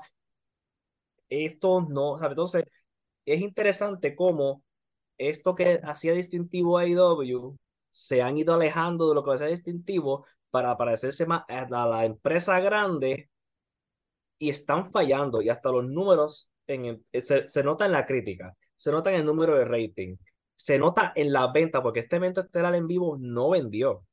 ¿Sabe? El año pasado, Double Nothing, en el mismo lugar, vendió 14 mil taquillas. Este año vendieron 8 mil. Este, eso, que, y básicamente es porque no hay reacción positiva hacia lo que hay en televisión. Así que es, es, medio, sí, si eres fanático de IW, yo frustrante. Yo por lo menos, yo aún, yo no tiro la toalla con la empresa, porque todas las empresas tienen su periodo malo. Yo tiro la toalla si la cagan en el verano. Si este verano la cagan, yo digo, ok, ustedes no sé qué pasó ahí atrás, ustedes perdieron todo. Pero un periodo malo de, de, de, de televisión y pay-per-view es normal en todas las empresas. Eh, simplemente esperemos que no ocurra. Pero sobre el show de ayer, de Door Nothing, el domingo 28, no fue bueno para nada. Con la excepción de las últimas dos luchas, el resto, si quieres podemos ir ahora lucha por lucha. Sí. Pero antes eso solo, o sea, Tony Khan es bastante poco profesional. O sea, todo este chisme de Cien Punk y todo lo que ha habido, relajo, qué vergüenza, ¿no? Si, eres TNT, si eres Warner Bros. Discovery, qué vergüenza. O sea, realmente Tony Khan está haciendo ver a la lucha en, en cuanto a todas estas negociaciones y los problemas que está causando por su manejo de sus luchadores. Eh, realmente, si hay esta percepción de que la lucha es para palurdos, Tony Khan lo está reforzando, ¿eh? lo está reforzando recio a la gente de Warner Bros. Discovery porque eh, eh, ha sido un completo que tenga. Y tampoco fijamos que Tony Khan es este gran genio en los deportes. A ver, yo sigo el fútbol, yo todas las semanas veo la Premier League, yo conozco más o menos qué pasa en el Fulham. Los fans del Fulham odian a Tony Khan. Los fans del, del Fulham se sienten totalmente eh, insultados por Tony Khan. Hay un problema muy serio con la venta de boletos, ¿no? Con unos precios horribles, con unos precios ofensivos, ¿no? Hay una gran, un gran descontento hacia Tony Khan, ¿no? Eh, y se nota que Tony Khan también le vale gorro el Fulham, ¿no? Tampoco nos, este, eh, nos vayamos por las ramas. Y pues yo no soy, no sé nada de, de NFL, pero cuando yo veía los jaguares de Jacksonville eran malérrimos, ¿no? Y yo también la impresión de que tampoco son muy buenos. Entonces, así que Tony Khan es un gran genio de, de, los deportes, como los quieren vender, no, ¿no? Pregúntale a un fan del Fulham, pero de verdad que es del Fulham y que tiene su Season Pass y te va a decir que todo lo contrario. Entonces, ojitos, ¿no? Tampoco creamos que este hombre es un, este, eh, se la sabe todas, no, está, tiene sus bastantes defectitos. Pero en fin, ahora sí, cuéntame por favor de esa lucha de Adam Cole contra Chris Jericho que dicen que es infame. Oh, este, sí, sí, más, ¿sabe qué? En vez de ir lucha por lucha, vamos a empezar con esa. Ok, Adam Cole y Jericho dieron una lucha que yo le doy cero de cero. Uh. Es, es ese tipo de lucha que es un completo bochorno para todos los luchadores. Este es el tipo de lucha que si yo soy Adam Cole o yo soy Jericho, yo estoy diciéndole a Tony Khan, por favor, dame otra oportunidad y eh, borra eso del, de, la asistencia. Este, y, y, honestamente, yo le he hecho la culpa a Jericho en este instante. Yo creo que es Adam Cole. Y te voy a explicar mi teoría. Esta lucha era una lucha este, sin reglas, ¿verdad? Adam Cole contra Chris Jericho. Entonces, como Jericho tiene su equipo grande, pues Adam Cole dice, mira, pues yo tengo de equipo a Roderick Strong y busqué a Sabu. Nada, pues Sabu entró en la lucha, se tiró, le dio dos sillazos a dos personas, tiró la tercera cuerda encima a alguien, rompió una mesa y se fue. Este, honestamente, nunca vimos cuando se fue. tal vez me lo imaginé. Desapareció misteriosamente. Desapareció. Sabu desapareció misteriosamente. Le decía a Abraham que cuando me contó que eh, me recordó a, a los videojuegos de WWE cuando le pones Interference On. Este, que de repente llega un luchador, eh, hace una movida y se regresa. Y ya, así se fue. Este, así se me hizo, así se me hizo este, este esto que me contaste. Sí, entonces, este, um, Cody Jericho, pues, ya que Roderick Strong y Sabu ayudaron a eliminar al equipo de Jericho, ¿verdad? Todos se fueron backstage a pelear a otro lado. Era Adam Cole contra Jericho solamente. Y lo que ocurrió fueron los 19 minutos más largos que yo he visto en AEW. ¿Sabes? Porque es, es este tipo de lucha que es mala y además de que es mala, es aburrida. Ese es el peor. Entonces, te voy a decir porque yo le, le echo la culpa a Adam Cole. Y no es porque yo odio a Adam Cole. Tú sabes, estuviste, tú, tú sufriste, Adam, las luchas de hardcore de Adam Cole en NXT. Sí, sí, terribles tú sabes, las luchas que tenía con, con, que sé con Carol Riley, donde sacaban este, el extintor de, de, fuego y sacaban los palos kendo, y entonces tenían este, que él amarraba las cadenas estas y entonces se daban con las cadenas en la cara y nunca sangraban por alguna razón. Se están dando con metal en la frente y ninguno sangra. Fue exactamente esa lucha de NXT en AEW pero con un público que no le importaba un carajo, porque el público estaba muerto. Decir que el público estaba muerto era poco. Si yo, si yo me tiraba un pedo, me, me lo iban a escuchar. Entonces llegó a nivel que Jericho empezó a hacer hasta sonidos con el extintor de fuego para que el público reaccionara. Porque el público estaba muerto, muerto, muerto, muerto, y eso lo hizo peor. Así que imagínate esta lucha de NXT que no se acaba con un montón de armas donde nadie sangra y la lucha termina porque Adam Cole eh, le empezó a dar puños en la cara a Chris Jericho y la referee dijo, ah, este, deja de darle puño. Adam Cole dijo, no, y paró la pelea por decisión de referee. Porque entonces los puños que Adam Cole le estaba dando a Jericho eran los puños más suaves que te visto en tu vida. Yo vi, mi hermana me ha dado puños en mi cara más duro que lo que Adam Cole le dio a Chris Jericho esa noche. Así que Jericho aparentemente quedó noqueado por estos puños suaves Y eh, fue, de la, fue una lucha horrible, cero de cero, especialmente con el talento que tenemos aquí. Y esto, yo le echo la culpa a Dan Cole, porque Jericho es una persona que, especialmente ahora en su, en su etapa, ¿verdad? De, de IW, él se está ajustando más a sus oponentes. Y él está teniendo luchas buenas con todos sus oponentes porque se está ajustando, hasta se ajustó a una lucha de Chi.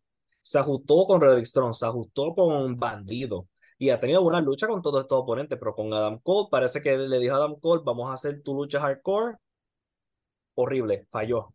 Y si tú sufriste eso en NXT, no veas esto, porque si fuera gracioso al menos te diría, vela, no es gracioso, es mala, simplemente mala. Hay un momento donde Jericho tiene a Adam Cole en la Walls of Jericho, ¿verdad? Y Adam Cole se supone que salga, que, se, que llega a la cuerda, se estire y agarra el extintor de fuego.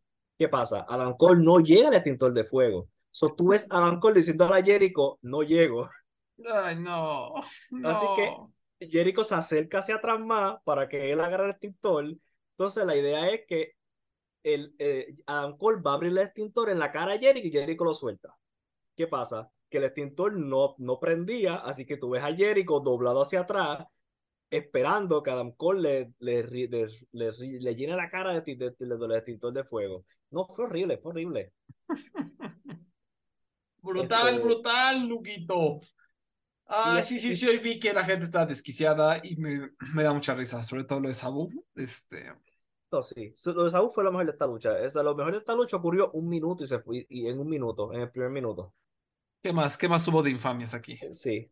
Este, la lucha de Cash Wheeler y Dax Harwood, FTR contra Yelita y Jeff Jarrett. Duró 20 minutos, no sé por qué. Y FTR decidió, ok, esta lucha fue después de la de Chris Jericho. El público estaba muerto, así que FTR dijo, ¿sabes qué es lo que tenemos que hacer? vamos a hacer un segmento de hit súper largo a un público que está muerto. Así que tú tienes a Jelita y Jeff Jarrett en un segmento dándole una catimba a Cash Wheeler y a nadie le importa. Mm. Porque todo el mundo está muerto por culpa de Jericho, por culpa de Jericho y Adam Cole y todavía siguen muertos. Tuvo que Jeff Jarrett y Karen Jarrett usarle sillazos a los referees y a todo el mundo para que el público se despertara. Así que por lo menos en la segunda mitad se despertó el público y se puso interesante. Pero de 19 minutos, tú me estás diciendo que 10 fueron buenos. Sí. FTR apesta, eh, me, da gusto escuchar eso. Entonces, la, la otra lucha fue Warlock contra Christian Cage. Escalera, ¿no? Es una lucha de escalera y yo quisiera. Ah, y el, el referee de la de equipo fue Smart Brisco, porque todas estas luchas tienen una estipulación estúpida. Sí, sí, sí. Entonces, la, la, la lucha de escalera de Warlow y Christian Cage, donde Christian Cage fue sutil en no caer en la escalera. Así que fueron un montón, de verdad, no fue muy interesante. Lo, lo único que llamó la atención fue que Warlow se tiró desde una escalera gigante encima de Luchasaurus, porque Luchasaurus está con Christian Cage tú te preguntarás, pero ¿por qué se tiró encima de, de Luchasaurus? Él pudo haber ganado la lucha, pues se tardó tanto en subir la escalera y tirarse encima, hacer una Swanton Bomb al estilo Jeff Hardy. Pues, pues, pues, pues no, no esa, esa, cosa no se pregunta. él, que estaba noqueado y él en vez de ganar dijo, me voy a tirar encima de Luchasaurus, pero nada. Este, no, no fue mala, pero yo estoy cansado de ver luchas de escalera. Sí. Entonces, después de, este, de esta lucha fue Tony Storm contra Jamie Hayter. Tú dices, ah, buena lucha. Hay un problema. Jamie Hayter está lesionada. Así que ellos hicieron una lucha de House of Torture para quitarle el campeonato a Jamie Hayter. Tú sabes, usando mucho trampa, mucha de esto y lo otro, mucha interferencia, porque Jamie Hayter no puede. Y obviamente eh, Jamie Hayter va a quitarle este campeonato a Tony Storm en agosto en All in London, pero en, en, esencia, esta lucha no fue mala. El segmento esta, de la de Tony Storm contra Jamie Hayter. Pero cuando tú tienes esto, todo este show encima es horrible. Eh, no es lo que te hace falta. Entonces después viene ah. The House of Black. Brody King, Body Matos y Malakai Black contra Billy Gunn y The Acclaim. Uy, suena, bien. The, The Acclaim salió y despertó el público esta vez que de lo mejor del show fue el rap. Escuchen el rap de Acclaim, que acusó a Malakai Black de blackface. le dijo a Body Matthews que es un cock de Dominic Guerrero, de Dominic Misterio. Mm. Y pues este, y que porque se llaman House of Black si no tienen ninguna persona negra. Muy, muy buen rap. Pues esta lucha con el público que todavía está muerto, está muerto otra vez, decidieron que Anthony Bowens iba a tener un segmento largo de, de, este, donde iba a estar vendiendo su pierna. Así que imagínate un segmento de hit en este público muerto, en este show donde nadie ha recibido nada bueno. Y ellos, en vez de tener una lucha bien movida, tienen una lucha donde vamos a romper la pierna a Anthony Bowens. Tú estás, ay Dios mío. Necesitamos movimiento, por favor. Y nada, House of Black ganó. Billy Gunn, le contaron a Billy Gunn. Entonces, después, próxima lucha. ¿Estás preparado? Suena, suena terrible. Suena, o sea, ah, no, sí, la siguiente, la siguiente. Jade Cargill contra Taya. Yo confío Una en Taya, lucha- yo, yo siempre confío en Taya, pero bueno, Pro Jade dije, hijo, no, no, no es Eh, todavía muy bueno, ¿sí? Esta lucha empezó. Suena la campana y tú dices, mira, todo, todo este show ha sido horrible. Y, y, y entonces entra esta lucha ring y es la única lucha uno contra uno sin estipulación. Y yo no sé si es que nosotros estábamos emocionados porque al fin era una lucha sin estipulación, pero fue la primera vez en esta noche que yo dije, oh, wow, esta lucha fue buena. Porque por alguna razón Taya es una tremenda oponente de Jade Cargill. Déjame aclarar, no estoy diciendo que esta lucha fue 5 estrellas. Fue, fue 2.5, 3 estrellas, ¿sabes? Fue una lucha nice. Fue una lucha perfecta para el espacio en el pay-per-view. No, bueno. No, y, Y- ta- ta- ta- Talla, eh, Talla de repente es malona, de repente es buena, como que es mejor brawler. Sí. Eh, como que tiene que conectar con algunos oponentes es mejor, ¿no? Y parece que con Jade más o menos ahí, ahí le agarró. Sí, pero obviamente pues Jade ganó en 8 minutos y eh, su manejador retó a cualquier persona que quiera luchar con Jade en ese momento. Y este fue el regreso de Chris Statlander. Y Chris Statlander le ganó a Jade Cargill en 50 segundos. Porque ya Jade había tenido una lucha competitiva. Este, yo sé que eso hace ver un poquito de, eso hace ver débil a, a Chris Statlander como un oportunista. Pero este show estaba tan grave que esto va a ser uno de los highlights de este show. Uno, uno- este show le hacía falta que Chris Lander, aunque se viera cobarde, le ganara a Jake Cargill para tener algo memorable Oh, y bueno de que hablar. Ojo, esto, esta, estas cosas son de Booking WWE, ¿eh? Lo No. hemos dicho mil veces eh, No, este y show hace ver mal a completo. todo el mundo. Sí, todo el show completo, claro. Sí, sí, esa vez, hasta ahora todo lo que yo he dicho es, es todo, tipu- todo estipulación, eh, ja- mucha interferencia. Esto es WWE. Entonces vamos para las últimas dos. Entonces, puedo, por lo menos puedo decir que las últimas dos luchas fueron genuinamente buenas. Muy bien. Este, la four-way fue MJF contra Darby Allin, Jack Perry y Sammy Guevara. En la historia de esta lucha, el, el semana a semana es el peor programa de, de estelarista que esta empresa ha tenido. Porque la idea fue con estos, tenemos estas tres personas quejándose de MJF, en vez de, no sé, hacer cosas como, no, no sé si tú me dices si esta idea te gusta, que ganen luchas para demostrar porque deben estar en eventos estelar y luchar por la correa mundial. Pues nada, pues este, ellos que hicieron fue quejarse, quejarse, quejarse, mucha caca, pero por lo menos el producto final fue una buena lucha, genuinamente. Me recordó mucho a, los a los Scrambles estos de eh, Ring of Honor, clásico. Sí. Este, cuando son cuatro buenos luchadores. Sí, exacto. O sea, sí. eh, so- so- son cuatro luchadorazos. O sea, no, no hay, bueno, para mí, tres luchadorazos y MJF y, y, y Dan, o sea, hay de dónde. O sea, a pesar de que la, la historia sea mala, pues hay, hay el talento para que esto sa- salga adelante. Sí, sí. Y, y fue una lucha súper movida, ¿sabes? Esto es literalmente lo que llaman una mo- lucha de movida. Esto es. Era, esto era sin parar y, y hicieron mucha. Y hubo mucha interacción entre los cuatro. ¿Sabes? No fue como, y como WWE hace, que le dan a uno y se va para afuera, está dos horas afuera, pero no. ¿Sabes? Mucha interacción entre los cuatro y cuando noqueaban a uno, pues era por razón. Este. ¿Verdad? Porque cayó, le dieron duro por, alguna, por una razón o le hicieron una movida final. Ah, bueno. Sí, MJF ganó cuando Darby Allin iba a, le iba a hacer el coffin drop, que es cuando brinca de la tercera cuerda de espalda encima a Jack Perry, Jungle Boy, y MJF le puso el campeonato mundial encima a Jack Perry, así que Darby Allin cayó encima del campeonato y el otro hombre, y él le contó Muy bien. a. Y el evento estelar Anarquía en la arena, Blackpool Combat Club derrotó a The Elite, que se escucha bien esto. Sí, no, eh, si, no sé, yo creo, si tuviste la del año pasado, si no me equivoco, Sí, este, eh, no fue tan buena como el año pasado, pero fue bien divertida. Fue, me fue una, ¿sabes? Fue tremenda idea terminar este evento con esta lucha, que fue emocionante y hubo un momento incómodo, incómodo, este, porque esta lucha estaba una banda tocando la canción de Mostly Wild Thing y estuvieron tocándola por varios minutos. Este, y el cantante parecía que tenía blackface, oh no. porque el cantante tenía una máscara negra y yo lo miro y mi hermana me dice, él tiene blackface.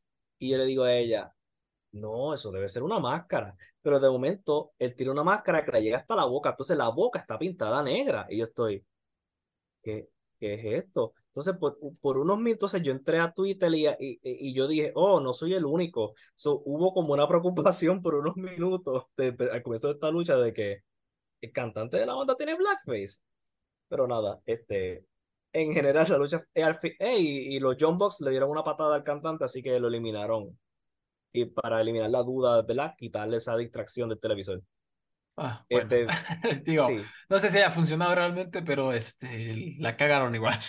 sí, eso sí. Yo no sé quién autorizó el cantante o si el cantante salió sin permiso. Y si salió sin el permiso, fue, fue no sé, fue, fue bien raro. Busca una, bu- busquen una foto. Sí. Pero sí, este, el, el evento estelar fue buenísimo. Entonces, tú me estás diciendo que de un evento. Ah, y la primera lucha fue una Battle Royale. Este, de- donde tenían, tienen a Ricky Stark allá adentro, a Jay White, y yo no sé qué están haciendo con esta gente, de verdad, no, no sé. Ah, Pero nada, fue Orange Cassidy, este, ganó. Orange Cassidy sigue siendo el MVP de esta empresa, uno de los MVP, y, uno de- y tiene una de las corridas de campeonato favoritas mías este año, este, y de Estados Unidos, porque la verdad ha tenido 22, 22, 23 defensas y todas han sido buenas, todas han sido buenas luchas de televisión, y el hombre de verdad ha demostrado, el Orange Cassidy es realmente, como han dicho en el flagship de los compas, ¿verdad? De Voices of Wrestling, él es realmente uno de los pilares de EW, Orange Cassidy. Sí, sí, sí, si Es- yo veo algo positivo de AEW siempre es Orange Cassidy, ¿no? Es, es, es un hombre que, que entrega, a pesar de las dudas que había, es alguien que siempre divierte mucho y conecta con la audiencia. Entonces Sí, sí, creo que creo que es un, un gran pilar. Sí, y- sí, pero de este show, ¿sabes? Tú me estás diciendo dos luchas buenas, dos luchas excelentes y el una más o menos, y el resto es caca, eso no es un buen show. Y, y yo, ¿sabes? Yo no tiro la toalla todavía porque yo, ¿verdad? Yo pienso que todavía esto eventualmente iba a pasar, esta corrida de shows buenos iba a morir un momento, pero murió de una manera increíble y es porque se acostaron demasiado en el lado de que, ay, tener que contar más historia. Se fueron mucho del lado de Miss Mac, imitando a Miss McMahon más que otra cosa. Pues e- es. ay, tienen un verano para corregirlo, ¿no? Si tienen un verano, vienen Ujú. los eventos, vamos a ver. O sea, tienen la- la- el talento, el, el vato nerd de la lucha que es el Booker, y lo- los eventos, los partners para lograrlo, vamos a ver si se logran. Yo lo dudo porque ya saben cómo soy. Pero bueno, hasta acá llega el programa de los Lucha Jovers. Abraham, ¿en dónde te podemos encontrar? En Twitter, ADR012. Y en Voices of Wrestling me pueden eh, ver mis reseñas de libros y artículos. Y mi libro, La Tercera Avenida, disponible en Amazon. Perfecto. Y ya saben, arroba eh, luchayovers en Twitter. Nos pueden encontrar en Spotify, en iTunes y en Red Circle. Y formamos parte de la familia de podcast Voices of Wrestling. Yo soy Wally y nos escuchamos hasta la próxima. Bye bye.